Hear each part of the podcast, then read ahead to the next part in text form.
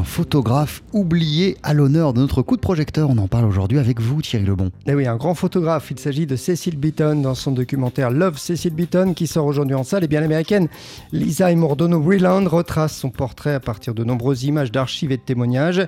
Également créateur de costumes et de décors, hein, Cecil Beaton est surtout connu pour son travail sur la comédie musicale culte de George Cukor avec Audrey Hepburn, My Fair Lady. Et pour parler de Cecil Beaton, eh j'ai rencontré Jérôme Caron.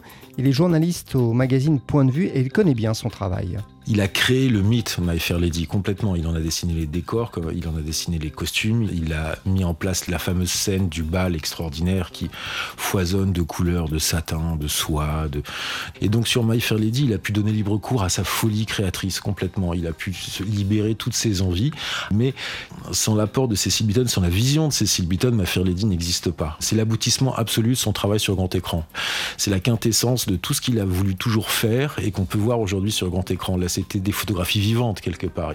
Fair Lady, c'est Cécile Beaton, peut-être plus que Cukor, et Audrey Hepburn, bien sûr, qui était pour lui une muse absolue. Et elle, le trouvait mignon et charmant. C'est ce que dit sa biographie.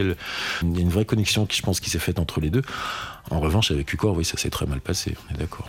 L'esthétisme de My Fair Lady se retrouve dans les photos de Cécile Beaton. Bah, il suffit de regarder ces clichés d'Orson Welles, de Marlène Dietrich ou encore de Grace Kelly pour se rendre compte effectivement à quel point chaque photo était euh, pour lui une véritable mise en scène. En fait, son travail est au-delà de la photographie. C'est qu'il a considéré la photographie très rapidement comme des décors de théâtre. Il était fasciné par le théâtre, gamin.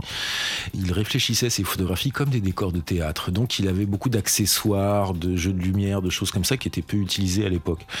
Et c'est ça qui est étonnant chez lui, c'est vraiment de voir cette mise en scène permanente des personnages, cette réflexion faite sur la, comme un tableau, en fait, comme un cadrage global. Il voyait plus loin que le personnage qu'il photographiait, que la personnalité qu'il photographiait. Il allait vraiment au-delà. Il mettait en scène tout ça.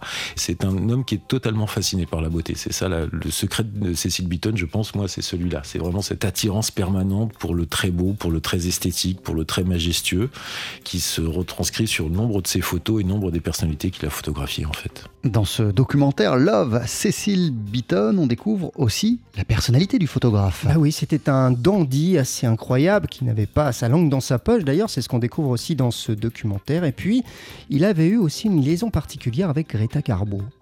Parmi les gens qu'il a photographié, il a photographié Cocteau, il a photographié euh, Marilyn Monroe, bien sûr, Truman Capote, euh, Greta Garbo mille fois.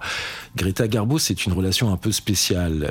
Il en était fou amoureux. Il trouvait que c'était la plus belle personne qui existe au monde, physiquement, esthétiquement, en termes d'allure, en termes de. Et Garbo, c'est son modèle absolu. Il lui a proposé de se marier plusieurs fois. Elle a refusé. Elle l'a fait mariner entre guillemets. Elle a joué un petit peu avec, mais pas méchamment. C'était, elle, elle le sentait très agréable, très sympa mais Garbo est un personnage qui ne s'alliait à pas grand monde, donc pas plus avec Beaton qu'avec quelqu'un d'autre, mais avec Beaton, elle avait une relation assez euh, dense, assez forte. Et je pense qu'elle était fascinée par l'admiration qu'il lui portait. C'est comme ça que moi je l'analyse en tout cas. Merci à Jérôme Caron, donc journaliste au magazine Point de Vue, euh, d'être venu nous parler de, Cecil Beaton, ce photographe d'origine anglaise qui a beaucoup travaillé aux États-Unis, qui fait vraiment des photos magnifiques. Et euh, donc, eh bien, on peut découvrir euh, un portrait vraiment très réussi de ce grand artiste, ce grand photographe dans le documentaire Love Cecil Beaton qui sort aujourd'hui en salle. Et c'est un documentaire signé Lisa Imordono Vreeland. Merci beaucoup Thierry Lebon.